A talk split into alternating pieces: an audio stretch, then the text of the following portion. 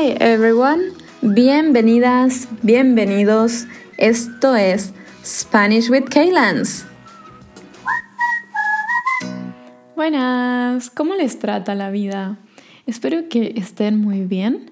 Mi día de hoy fue muy tranquilo y creo que necesitaba esa tranquilidad. Así que decidí hacer este episodio hablando sobre el periodo de mi vida en el que más tranquila estuve.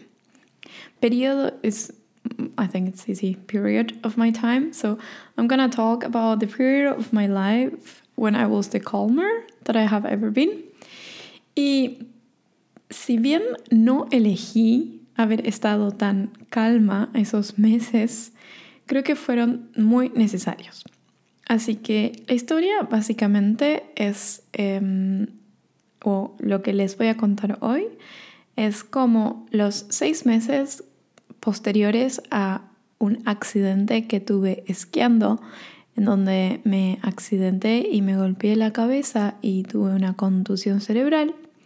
Y los seis meses que pasaron, viví una vida literalmente de day by day life, en las que lo único que podía pensar era en qué iba a hacer el día que me despertaba y hoy quiero compartirles un poco cómo fue esa experiencia y qué aprendí de esa experiencia, que creo que nos puede ayudar y em, creo que por eso también soy o hoy hago las cosas de la manera en la que hago, porque antes, em, sí, antes planeaba mucho y si bien a través de los años y de los viajes fui dejando de planear tanto, esta experiencia o este accidente me ayudó a aprender incluso aún más que a veces sin intentar tener el control y estando en el presente y viviendo la vida día a día,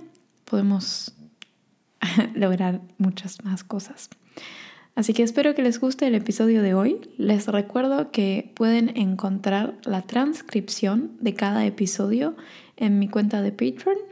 Pueden apoyar el proyecto económicamente si les parece interesante y también pueden acceder a ejercicios o llamadas para practicar su español conmigo.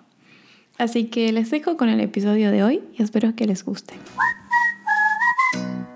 Bueno, si bien creo que desde marzo del 2020, cuando empezó la pandemia, muchas personas tuvieron que aprender a vivir la vida día a día porque muchos de los planes que tenían no podían hacerse, em, esta vida de día a día y sin planes, yo la había empezado a vivir en enero del 2020, cuando tuve un accidente esquiando y me golpeé la cabeza.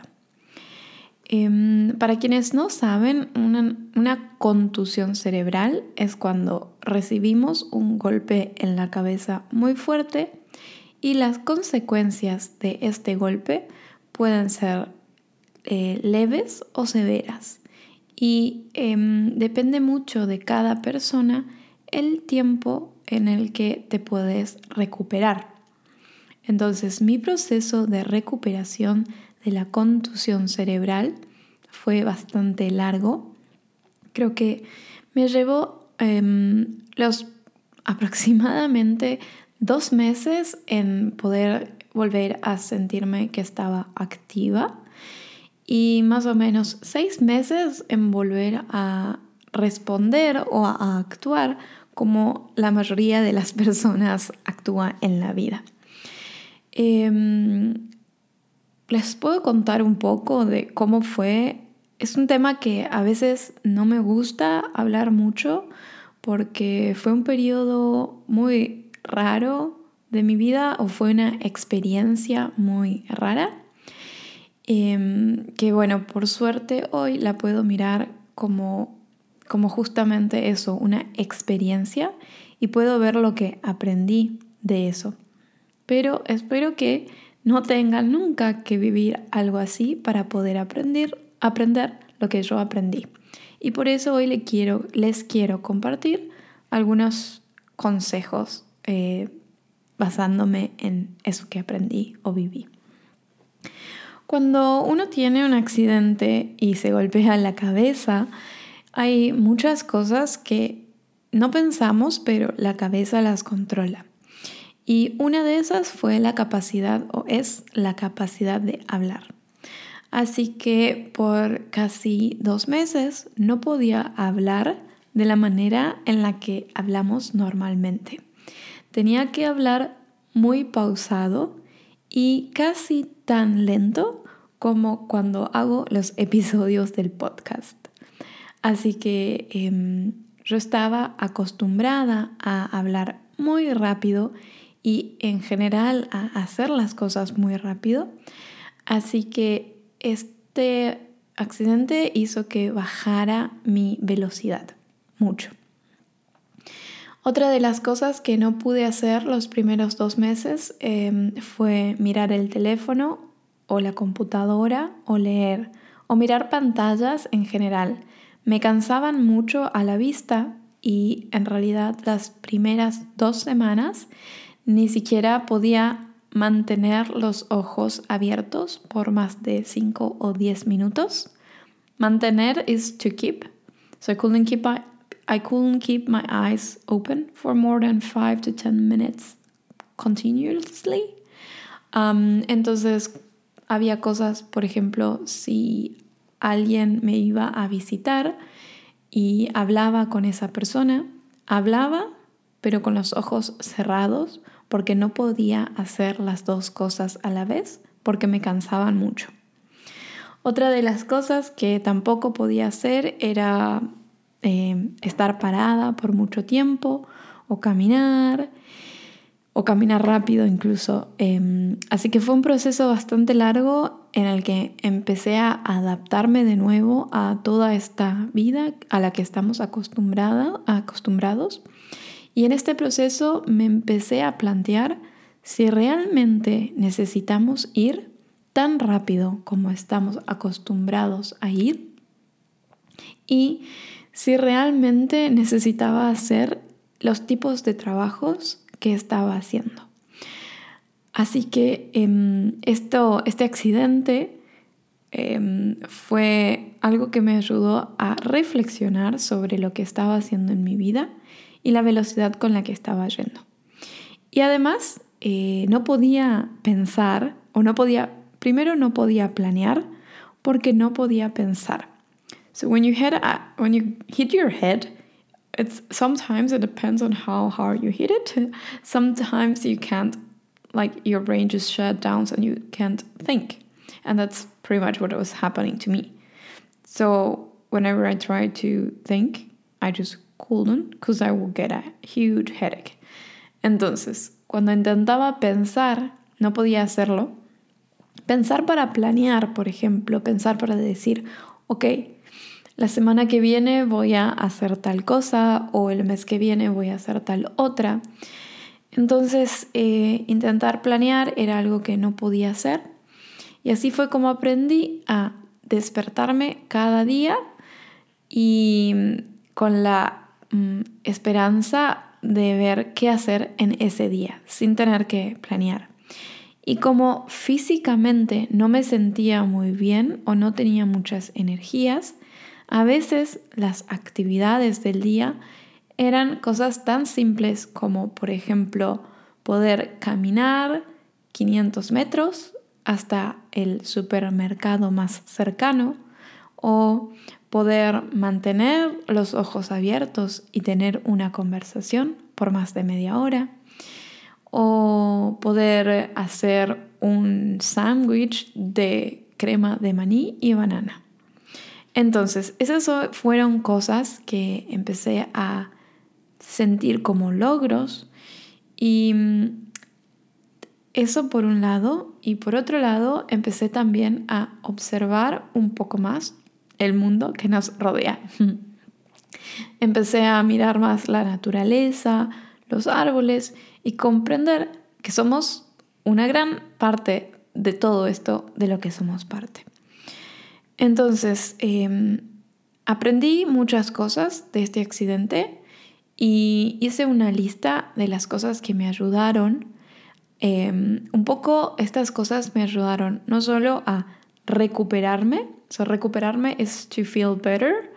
Entonces, estas cosas no solo me ayudaron a recuperarme, pero también me ayudaron a mantenerme en paz o mantener un estado de paz mental. Así que hoy les quiero compartir esta lista que escribí sobre em, cómo hacer en caso de que conozcan a alguien que tenga un accidente cerebral o eh, en caso de que ustedes hayan vivido una experiencia similar y quieran, eh, o incluso ni siquiera eso, simplemente si quieren cambiar un poco la velocidad o el ritmo con el que están yendo en sus vidas y quieren hacer algunos cambios, estas son mis recomendaciones. Entonces, la lista es una lista bastante larga y tiene diferentes cosas que me ayudaron a diferentes cosas, ¿ok? Entonces, y ahora dije la palabra cosas muchas veces, cosas means things.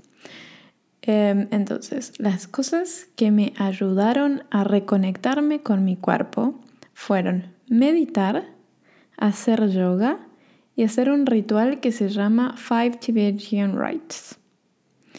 Después hubieron cosas que me ayudaron a usar mi tiempo libre y a sentirme productiva, como por ejemplo tocar el ukelele, cocinar y hornear recetas nuevas y empezar a escribir a mano o dibujar. Empecé a escribir a mano porque no podía usar la computadora o el teléfono y sentía que de alguna manera debía expresarme. So, handwriting es eh, escribir o dibujar a mano. Cuando me empecé a sentir mejor eh, físicamente, empecé a ir por eh, caminatas, hikes, trekkings y estas actividades físicas me ayudaban a sentirme en el presente, en el momento presente. Y em, empecé a escalar. Escalar es una de las actividades que más te exige estar en ese momento, concentrarte en lo que estás haciendo y olvidarte que existe el resto del mundo. Después otra cosa que empecé a hacer es dejar de pensar en el futuro. Stop Thinking into the Future. Y escuché mucho un podcast que se llama A New Earth por Oprah y Edgar Tolle. Creo que está en Apple Podcast. Y me ayudó mucho a pensar en el ahora, en concentrarme en lo que estaba haciendo, en vivir día a día, un día a la vez y confiando en que donde estoy hoy me va a llevar a donde quiero estar mañana que esa fue un poco la forma de pensar que, que, tomé. Em, después empecé a elegir mis interacciones sociales y a pensar con quién pasaba mi tiempo. So choosing wisely my social interactions and with who I was hanging out with, because it demands a lot of energy that I didn't have at the moment. Em, empecé a usar el silencio. Eh, muchas veces es muy necesario callarnos porque hay mucho ruido a nuestro alrededor, externo e interno, y empecé a escuchar el silencio. Y en último lugar empecé a aceptar la nueva persona en la que me convertí. A aceptar que ahora iba a hacer las cosas de una manera más lenta o más despacio de lo que estaba acostumbrado y que eso también estaba bien. Y en vez de sentirme atascada en una situación, empecé a ver cómo podía hacer o qué podía hacer desde la situación en la que estaba. Y después hay cosas que dejé de hacer. Dejé de hacer planes a futuro porque me daban mucha ansiedad el no saber si la iba a poder lograr. Dejé de usar mi teléfono tanto y dejé de mirar series o películas.